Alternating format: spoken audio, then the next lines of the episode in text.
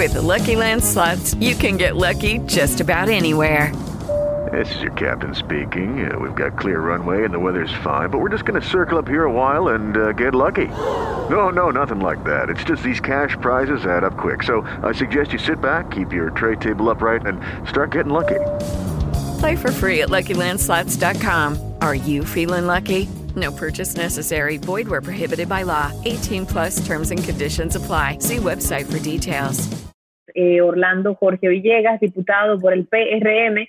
Vamos a hablar con él sobre su lectura desde lo político, sobre los casos de arrestos a dirigentes pledeístas, así como los puntos de su propuesta congresual que ha estado votando en los poco más de tres meses de gestión. Bienvenidos. ¿Cómo está el diputado Popi? ¿Todavía te dicen así o ya? Dicen así todavía. Sí, sí, sí. ¿Qué tal? De verdad para mí eh, de nuevo estar aquí, un placer con Pinky, Miralba, Edwin, Natanael, un saludo a nuestro hermano Cavada, donde quiera que se encuentre este jueves. Eh, pero sí, estamos aquí, estamos justamente desde la Cámara de Diputados, acaba de terminar la sesión de este jueves. Eh, no fue tan intensa como la de las últimas dos semanas, que fueron de siete horas las sesiones, pero, aquí estamos cumpliendo nuestro, nuestra labor legislativa en la Cámara de Diputados. ¿Qué te parece a ti, Orlando, desde la perspectiva política, lo que ha acontecido en los últimos días con relación a los apresamientos, a las detenciones, a las detenciones, corrijo la palabra, a dirigentes vinculados al Partido de la Liberación Dominicana? Bueno, mira, yo creo que primero siempre fue una promesa del presidente Abinader lo de la justicia independiente. Eh, y él mismo, ustedes vieron el comunicado que envió a sus funcionarios. Que fue Acabamos de leerlo. Él convocó anoche a los ministros y directores a una reunión en el Palacio y leyó ese comunicado tal cual. Fue una reunión de lo que dura leyendo el comunicado, esa fue la reunión. Y deja claro que él está ajeno a las investigaciones de la Procuraduría General de la República. Esa fue la promesa de una justicia independiente. Yo creo que hay que esperar que, bueno, ya vimos el expediente acusatorio que remite la Procuraduría para primero presentar medida de coerción contra estos imputados eh, y yo digo que vamos a esperar que las investigaciones sigan arrojando informaciones para ver si efectivamente estas personas que están siendo acusadas eh, son culpables o no. Ya esto es un tema que está en manos de la justicia. Obviamente, esto pone políticamente al PLD en una situación difícil, un partido que después de muchos años de, estar en el poder eh, y viendo la crisis que tiene el partido luego de que perdió, el, bueno, pues perdió básicamente todo, perdió todo el poder que tenía. Eh, la crisis interna que eso ha provocado y encima tener 10 eh, allegados y exfuncionarios eh, al, del partido en una situación de cara a la justicia, pues pone a ese partido en una situación muy difícil, hasta el punto que pudiéramos estar hablando en un futuro de tener que cambiar la marca si quiere sobrevivir. Realmente está pasando quizás el momento más difícil que haya pasado un partido político en los últimos 20 años. Eh, Orlandito, sale hoy en los medios de comunicación que la Fundación Tornado podría haber estado eh, financiando con dinero eh, de este tipo la campaña del Partido de la Liberación Dominicana. Si eso es así, mm, supongo que debe de figurar en la rendición de cuentas que los partidos le tienen que hacer a la Junta Central Electoral. Si no es así, ¿estaría incurriendo el partido en otro delito? Bueno, yo eh, leí una parte del expediente acusatorio que remite el PEPCA y decía, por ejemplo, cuando mencionaba algunas de las figuras que están ahí, en, de los 10 acusados, hay varios que son miembros de Tornado. Y decía que en los, los, registros del PLD de la Junta se veían los aportes que esos miembros de Tornado hacían al PLD. Es decir, que el expediente reconoce que algunos fueron registrados. Obviamente, como tiene que ser. registrados, hay un delito electoral. Siempre lo dijimos y lo dijimos en nuestra campaña, que parte de la rendición de cuentas es tú decir todo el que te ha aportado un chicle, aunque sea, a la campaña electoral. Y el caso de Tornado era un movimiento, señores, que todo el mundo lo había visto, Tornado. Incluso vimos en alguna, algún programa de televisión un escándalo que hubo con modelos que no le pagaron y tuvo el mismo hermano del, del expresidente involucrado. O sea, aquí había un secreto a voces de Tornado y de algunos de sus miembros eh, con ciertas cosas que se hacían en el Estado Dominicano. Siempre hubo un secreto a voces, pero reitero que vamos a esperar que la justicia sea quien, quien diga eh, quién es culpable y quién no. Yo no creo en, en, ese, digamos, en juzgar sin ver pruebas, pero yo sí digo que había un secreto a voces de ese movimiento y todo lo que hacía y recaudaba y pues gastaba y está quedando por lo menos evidenciado en el expediente que somete la Procuraduría. Estos secretos a voces, Orlandito, estas auditorías visuales, como le llama Miralba, eh, hay que mm, presentarlas ya a nivel legal con, con pruebas, que pruebas que tienen que ser sustentadas y muy bien sustentadas para que estos expedientes caminen en la justicia. Porque si no es así, no sirve de nada esa auditoría visual ni esos secretos a voces. Seguirán siendo cosas que no terminaremos de entender nunca, que todo el mundo quizás sabía, pero que se van a quedar como se quedaron porque a lo mejor los expedientes no están bien. ¿Crees que, esta Procuraduría está realizando un trabajo firme para que eh, cualquier caso que se presenten no sea solamente por mediatizarlo, por llenar páginas de periódico, por hacer política y satisfacer las ganas de, de sangre y de justicia que tienen algunos sectores?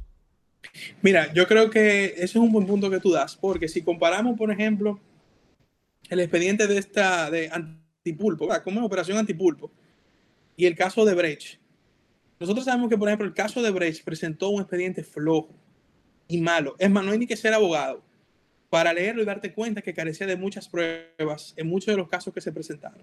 Este eh, primero, el Ministerio Público tiene el reto de no solamente, eh, porque sabemos que la sociedad tiene eh, una sed de justicia, producto de largos años de impunidad. Pero como tú dices, no puede ser un caso que solamente sea mediatizado hasta el punto que la gente se complazca, como yo siempre he dicho, de ver un funcionario en una chacabana entrando a una cárcel. No podemos solamente eh, estar satisfechos con eso, sino que la Procuraduría tiene el reto de armar un expediente que sea lo suficientemente probatorio. Robusto, fuerte. Para sustentar su acusación, porque si no, vamos al caso de Brecht, que insisto, es un expediente mal hecho, eh, eh, carece de pruebas en muchos de los casos de las personas acusadas y no puede, no puede el Ministerio Público repetir esa historia. Incluso la misma doña Miriam Germán, que hoy es procuradora, cuando era eh, eh, jueza de la Suprema Corte de Justicia de la Sala Penal, ella hizo hincapié en que el expediente Odebrecht era un expediente eh, que carecía de, muchas pruebas. Ahora, como titular del Ministerio Público, tiene, que, tiene ese reto de que ese expediente sea lo suficientemente probatorio para que esas acusaciones tengan el peso ante un juez. Eso es así. Orlando, ahora yéndonos ya a la parte eh, de tu trabajo, de tu nueva función desde hace un poco más de tres meses como legislador, ¿cómo va eso? ¿Cuáles son los temas que a ti te mueven? ¿Cuáles son las razones que tú entiendes que tu electorado quiere que se, que se muevan dentro de la Cámara de Diputados a través de ti? Miren, nosotros, y de hecho recuerdo que tuvimos una entrevista comenzando la legislatura, obviamente en tres meses puedo decir que hemos aprendido mucho. Y hay cosas que aquí en la Cámara hay un trabajo muy fuerte que no se ve y es el trabajo en las comisiones. Yo diría que el trabajo real de un diputado desde el ámbito de legislar es en las comisiones, no tanto en el hemiciclo, que es más son, el hemiciclo es más un área de procedimientos de enviar a comisión o votar a favor de un proyecto. Pero en las comisiones se está haciendo un trabajo espectacular. Y en nuestro caso, en Mirado y Pinky, estamos en la Comisión de Energía, en la Comisión de TICS y en la Comisión de Turismo. Y estamos en una comisión que se creó recientemente y quiero aquí recalcar y expresar su papel, que es una comisión especial para revisar las leyes y reglamentos de las estaciones de expendio de GLP a propósito de la explosión que hubo en Licey al medio de una estación de GLP. Ya vimos que aparte de que hubo muertos, todo el encadenamiento de errores en cuanto a ausencia de permisos y licencias que tenía esa estación, que miren cómo terminó, eh, eh, con un daño grave a vidas humanas y al entorno. Entonces se creó una comisión en la cual nosotros estamos, eh, hacemos parte y estamos estudiando todas las leyes y reglamentos que existen para expendio de GLP en estaciones de combustible. Y nosotros sometimos ya nuestro, proyecto, nuestro primer proyecto de ley, que fue el proyecto de ley de devolución del impuesto al turista. Y hubo hasta cierto punto quizá alguna confusión en el sentido de que la gente, algunas personas que se entendían que, que, era, que, bueno, se le va a devolver el impuesto al turista y no al dominicano. Pero es importante entender que este es un proyecto que tiene todo un encadenamiento por detrás de formalizar la economía en los sectores turísticos.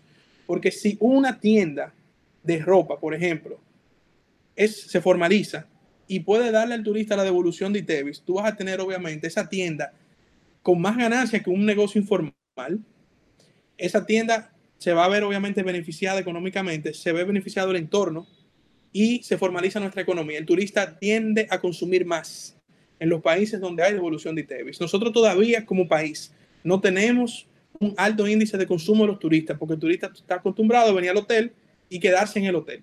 Pero con este proyecto vamos a lograr que el turista salga del hotel, salga a consumir nuestros productos, compre bastante y tenga un incentivo de devolución del impuesto que nosotros pusimos en la de la compra de los 100 dólares.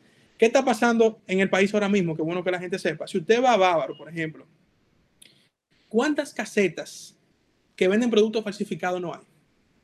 Muchísimos. Muchísimos. Entonces, yo no quiero que un turista que quiera comprar una mamajuana, que quiera comprar una botella de ron, un cigarro, vaya a una caseta donde se falsifiquen los productos locales. Yo quiero que vaya a una, a una estación, una tienda formal, que tenga todos sus requisitos eh, eh, eh, de empresa formal hecho y que le consuma ese el turista y que con eso reciba un incentivo. Entonces, esa es la parte importante de este proyecto. ¿Cómo vamos primero a incentivar que el turista salga del hotel y compre, y gaste y consume? ¿Y cómo vamos a formalizar la economía de los sectores turísticos? Ya este proyecto está en la Comisión de Hacienda. Posiblemente la semana que viene o la otra iremos a defender el proyecto, explicar todas estas bondades que estamos diciendo y va a ser un gran paso rumbo a la recuperación económica de nuestro, de nuestro turismo. E incluso forma parte de los 30 puntos de, del plan turístico del presidente Luis Abinader. Nosotros quiero decirles a ustedes como primicia que ya tenemos el borrador de un proyecto de ley de teletrabajo. Eso es muy importante. Porque mm, aunque el, ministro de Trabajo estuvo hablando de eso, ya hay un proyecto de ley. O sea, ya está preparándose. Ese es nuestro proyecto de ley, el que el ministro hacía que nosotros se lo compartimos hace dos semanas aproximadamente, justamente cuando sale la resolución del Ministerio de Trabajo regulando el teletrabajo, le presentamos al ministro Luis Miguel de Camps nuestro, nuestro primer borrador del proyecto de ley de teletrabajo, porque si bien la resolución abarca ámbitos de carácter administrativo, hay otros ámbitos que deben ser por ley. Entonces nosotros tenemos este, este primer borrador, lo vamos ya a compartir a partir de enero, Dios mediante, porque estamos precisamente consensuando unos temas con el Ministerio de Trabajo y con otros sectores, pero ya el teletrabajo es una realidad en la República Dominicana y debe de regularse de manera que existe un equilibrio en la relación empleador y empleado. Porque, por ejemplo, yo mismo que tengo mis empresas, tuve una situación, por ejemplo, con, con un diseñador, un cliente me llama y me dice, oye, estoy esperando un tema que el diseñador no me ha mandado. Me llama a mí ya un poco desesperado cuando yo llamo al diseñador, me dice Orlando que yo no tengo luz en mi casa, no, he podido trabajar. Yo no, tengo ah, pero... no tengo cómo reclamarle, porque él está trabajando de su casa y está poniendo su, su energía eléctrica, entonces la verdad es que no tengo cómo reclamarle. Lucky Land Casino asking people what's the weirdest place you've gotten lucky. Lucky? In line at the deli, I guess. Aha, in my dentist's office. More than once, actually. Do I have to say? Yes, you do. In the car before my kids' PTA meeting. Really? Yes. Excuse me, what's the weirdest place you've gotten lucky? I never win and tell. Well, there you have it. You can get lucky anywhere playing at LuckyLandSlots.com. Play for free right now. Are you feeling lucky? No purchase necessary. Void where prohibited by law. 18 plus. Terms and conditions apply. See website for details.